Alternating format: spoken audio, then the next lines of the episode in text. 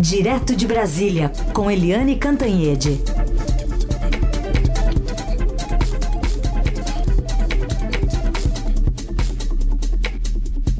Oi, Eliane, bom dia.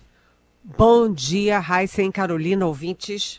Bom dia, Eliane. Vamos começar falando sobre essa operação, então, é, que são cumpridos ao todo. São oito mandados de busca e apreensão na Grande São Paulo e na cidade de Passos, Minas Gerais. Nessa Polícia Federal aí, focando a empresa Global Gestão em Saúde, que a gente conhece, ficou conhecida né, de todos os brasileiros por conta da atuação de Francisco Maximiano, que também é dono da Precisa. Pois é, é, é essa história é inacreditável sabe? Carolina, já começamos hoje com inacreditável. A né? primeira, né? é primeira. A, a, primeira, a primeira. Mas é, é, como é que pode acontecer uma coisa dessas? A Global que é essa empresa que você acaba de citar, que está sendo alvo da Polícia Federal, é uma empresa especializada em dar calote a órgãos públicos. Deu calote aqui no governo do Distrito Federal, é, vendendo testes que eram vagabundos imprestáveis que foram para o lixo e deu calote no próprio Ministério da Saúde. Por quê? Vendeu é, por milhões de reais medicamentos para o Ministério da Saúde e nunca entregou. E aí passa-se um pouquinho de tempo, não foi muito tempo, não, um pouquinho de tempo. A sócia da Global, a Precisa, é, a, arma o mesmo bote, igualzinho, contra o mesmo Ministério da Saúde. Né? É, e era o quê? Vender a vacina Covaxin, que não era aprovada em lugar nenhum, por um preço exorbitante. Aí assina um contrato e depois, na hora de fazer o tal do invoice, que é uma espécie de nota fiscal, é, a nota fiscal é toda diferente do contrato. Prevê pagamento para uma empresa offshore, num paraíso fiscal, que não é citada no contrato o preço já não é o mesmo, o número de doses já não é a mesma, enfim, é, tudo é um golpe. Agora, o dono da Global é o mesmo dono da Precisa, é o senhor Francisco Maximiano.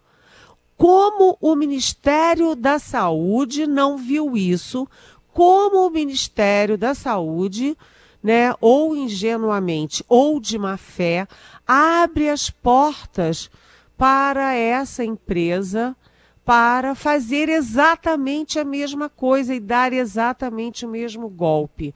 O, a surpresa não é a operação na Global, a operação da Polícia Federal.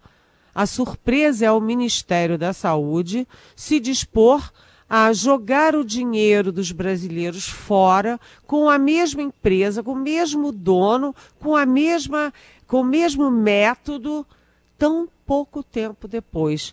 Isso é que realmente não dá para entender, né? E aí a gente tem no dia da assinatura do contrato com a Precisa Medicamentos, o secretário, eh, da, o diretor de logística do Ministério da Saúde, o senhor eh, Ferreira, né?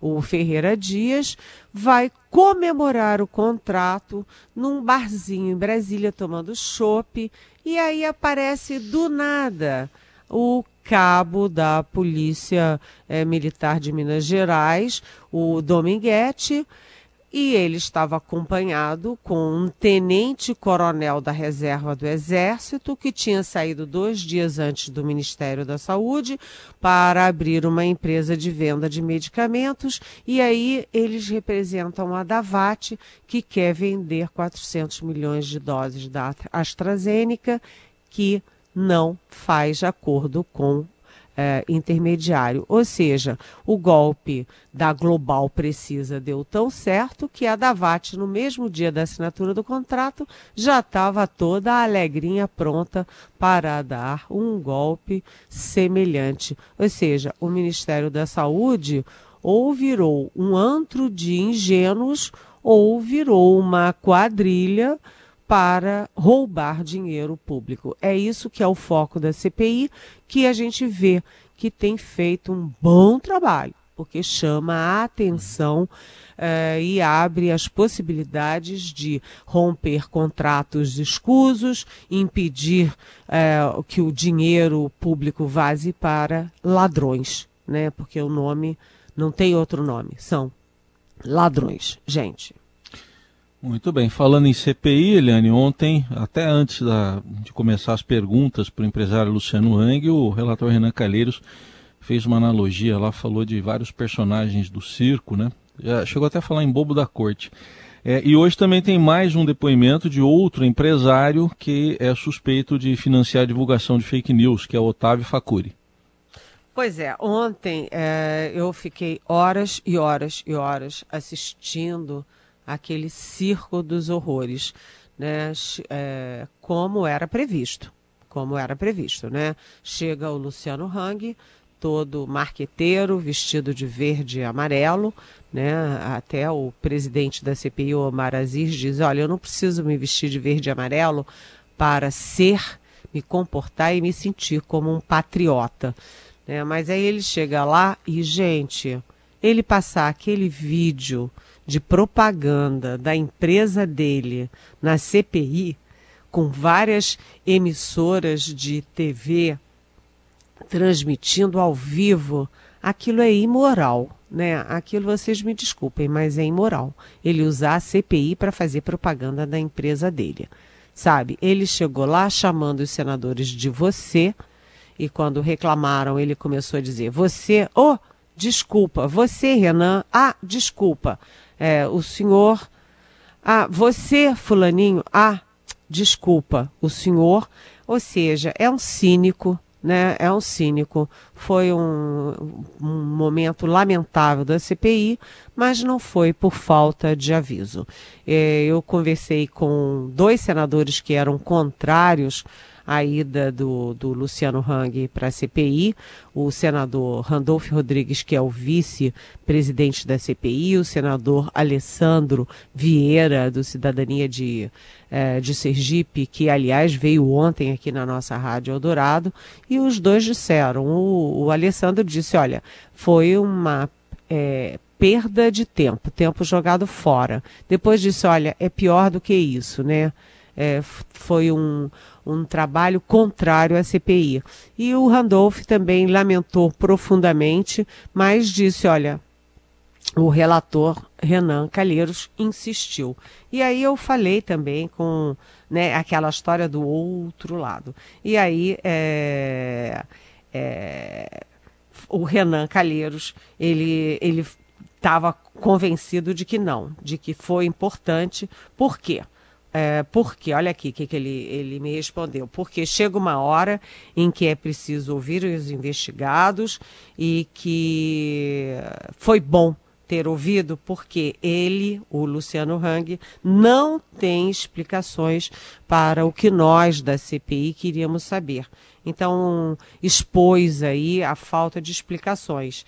Né? E aí o, o Renan é, disse que o, a CPI valeu não pelo que o Hang disse, mas pelo que ele não disse. E foi uma oportunidade para a CPI expor os vídeos, as provas, tudo aquilo contra uh, o Luciano Hang, que é acusado de participar do gabinete eh, paralelo da, da, da da pandemia lá no Palácio do Planalto, de financiar as fake news que tiram vidas de brasileiros e também agora de uh, se conformar, no mínimo se conformar com a Prevent Senior escondendo a Covid no atestado de óbito dele, a senhora eh, Regina Hang, que tomou o kit cloroquina lá, o kit cloroquina, ivermectina, o chamado kit Covid, na Prevent Senior,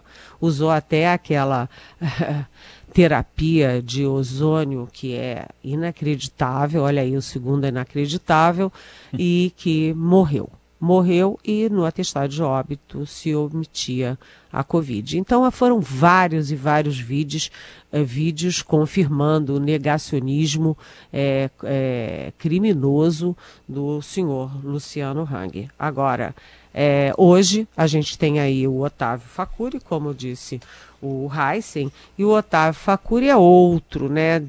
É outro empresário envolvido nessa, nessa, nesse turbilhão é, de fake news e de trabalho contra a pandemia. Ele é do Instituto Força Brasil, que já é investigado pelo Supremo Tribunal Federal por é, criar divulgar e financiar fake news é, contra uh, o combate à pandemia. E aí a gente vai ver de novo o circo em que os governistas se movem, se movimentam e se põem aí em guerra para defender o indefensável. Ontem estava lá o Flávio Bolsonaro, filho 01 do presidente, a deputada Bia Kicis, que é é, bolsonarista de quatro é, costados, e enfim, aí tem o Jorginho Melo, tem o, aquele Heinz do Rio Grande do Sul, todo mundo apostos para defender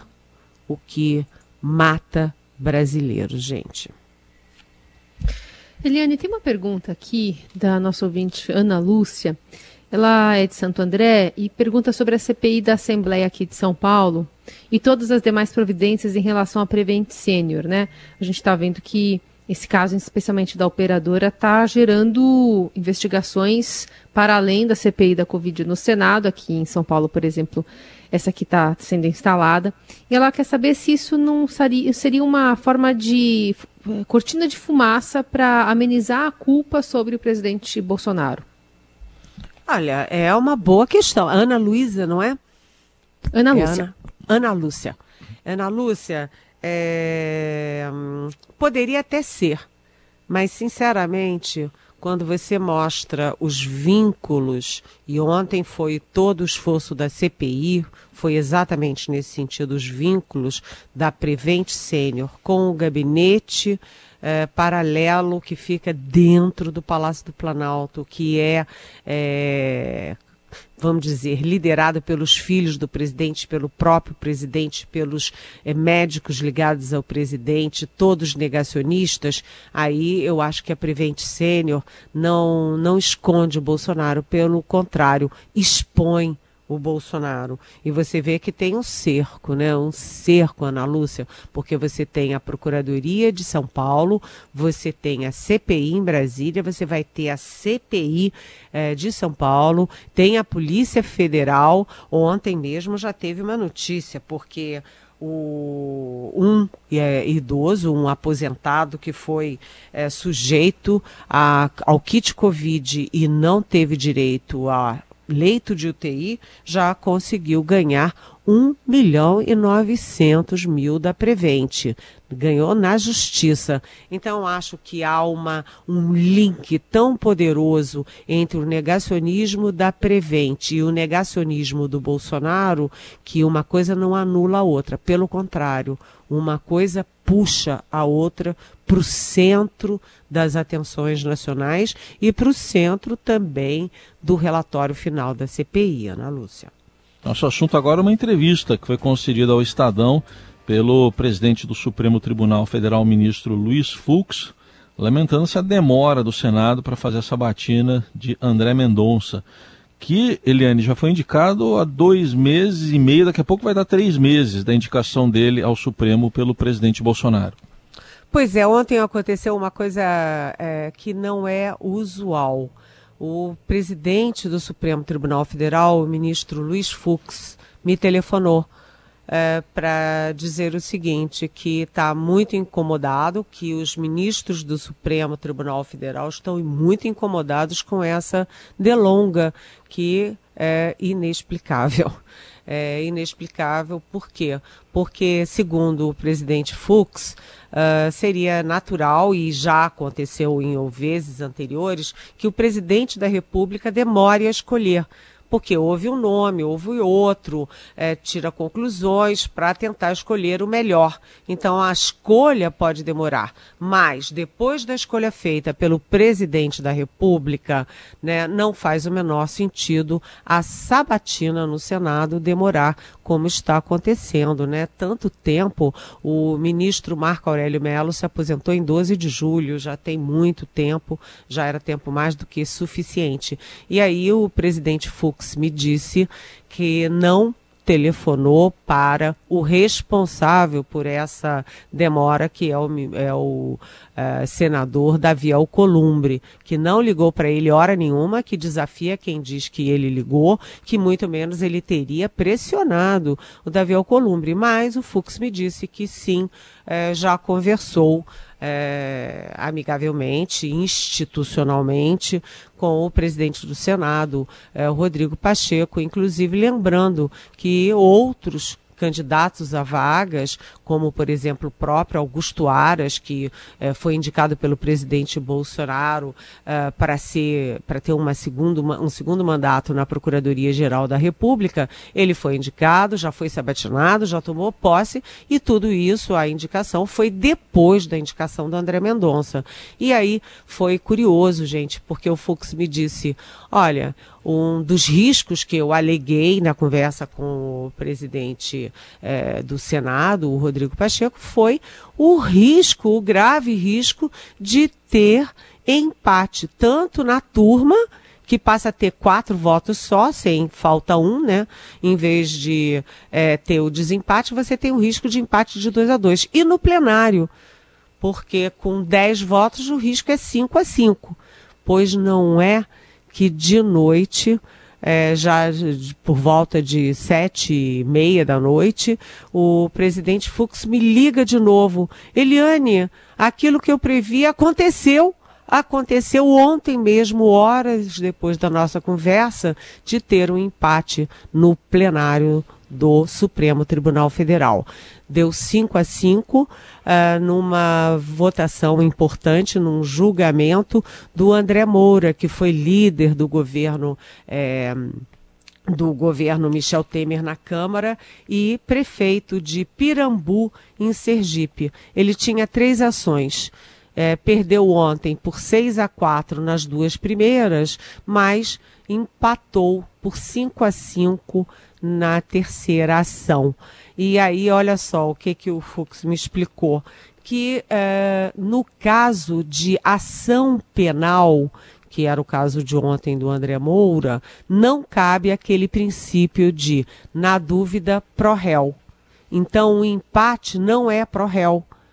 Então, o julgamento fica inconcluso, fica no limbo, até os senhores senadores é, marcarem a sabatina do André Mendonça e ele passar ou não. Se ele passar, ele vai para o Supremo, é nomeado, e aí ele vai desempatar, ou condenando ou absolvendo o André Moura. Mas olha que situação maluca.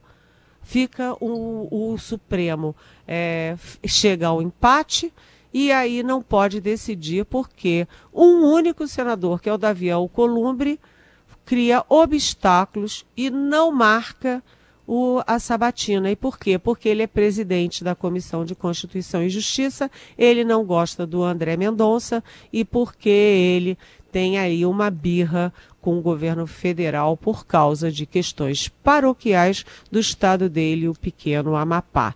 Isso Carolina e Heisen. É inacreditável. É mesmo, é mesmo. Aliás, tem muitas dúvidas de ouvintes nesse sentido, mas eu queria antes te perguntar sobre essa lei de improbidade que passou no Senado, vai voltar para a Câmara. E tem pergunta aqui da Maria, que quer saber se, na sua visão, essa nova lei de improbidade permitirá algum tipo de combate à corrupção essa decisão terá que ser por colegiado para proteger os uh, levantamentos dos ministérios públicos? Pergunta ela. Oi, Maria. Olha, uh, segundo o que eu converso, né? Porque, por exemplo, você conversa com Randolfo Rodrigues, aproveita e pergunta da, da lei da improvidade. Você uh, conversei com o procurador Roberto Livianu, do Instituto Não Aceito Corrupção, uh, que foi quem participou da audiência pública de ontem no Senado. E todo mundo me diz o seguinte: essa lei é, essa nova, esse novo projeto que veio da Câmara e que agora volta para a Câmara, ele é, simplesmente esfarela um dos pilares do combate à corrupção, que é a Lei de Improbidade de 1992. Vou dar só dois exemplos porque o tempo é curto, mas a lei simplesmente, Maria, ela diz o seguinte: que se o prefeito, o agente público, desviou dinheiro público, causou dano ao patrimônio sem querer, coitadinho, ele não tem que pagar por isso. Né? Foi inexperiência, ele não conhecia, então por isso é que ele gastou dinheiro público para botar luz na propriedade do irmão dele, por exemplo. Né? Ah, mas ele não sabia que não podia, então não tem dolo, não foi por querer, não teve má fé, então ele está livre. Isso é um escândalo, vamos combinar, né? É inacreditável. E a segunda coisa que eu vou, por causa do tempo, eu vou me limitar a citar é que é, apenas as, as hipóteses de crime citadas especificamente na lei serão usadas para enquadrar o agente público. É, hoje são usados exemplos. Olha, é, é dano ao patrimônio ou é, cria é, é, um dano ao, ao dinheiro público, desvio de dinheiro público e dá alguns exemplos. E, você, e o juiz, o, o promotor acusa com base na referência, o juiz julga com base na referência. Mas sem isso, se você tiver que citar o Livianu disse: olha, você vai ter que citar infinitamente, vai fazer páginas e páginas de exemplos é, de, de, de, de crimes, não é? E, então, é uma lei para favorecer o quem comete improbidade e não para favorecer o probo. É isso. Muito bem. Eliane Cantanhê de volta amanhã. Amanhã já é sexta-feira e amanhã já é outubro, hein, Eliane? Uhum. Ixi, já chegamos ao já chegamos a outubro e a eleição presidencial está esquentando, né? A gente teve novidades aí é, na seara da terceira via, do PSDB, com o Tasso Gereissati abrindo mão para o para o, o Eduardo, Eduardo Leite. Leite. Eduardo Leite, governador do Rio Grande do Sul, e uh, que ontem, inclusive, Eduardo Leite foi se encontrar com é, o, os dois, né, o Tasso e o Eduardo Leite foram se encontrar com o ex-presidente Fernando Henrique Cardoso, que tinha já manifestado apoio ao João Dória, governador de São Paulo, mas aparentemente voltou para o muro. E você tem novidades também na área do PT, porque o presidente, ex-presidente Lula, está uh, é, vindo para Brasília para se encontrar com a cúpula do MDB, inclusive com o governador Ibanez Rocha, que é um aliado do presidente Bolsonaro, e você tem o presidente Bolsonaro em campanha escancarada com dinheiro público pelo país afora. A agenda de viagens do presidente Bolsonaro essa semana é estonteante, ou, Carolina, inacreditável. Inacreditável. Três. Uma. É, três ao todo. Quatro, quatro. Quatro? quatro. Perdi um, perdi um. Eu vou, eu vou ouvir o podcast para ouvir os quatro depois. um beijo, Liane. Até amanhã. Até amanhã. Beijão.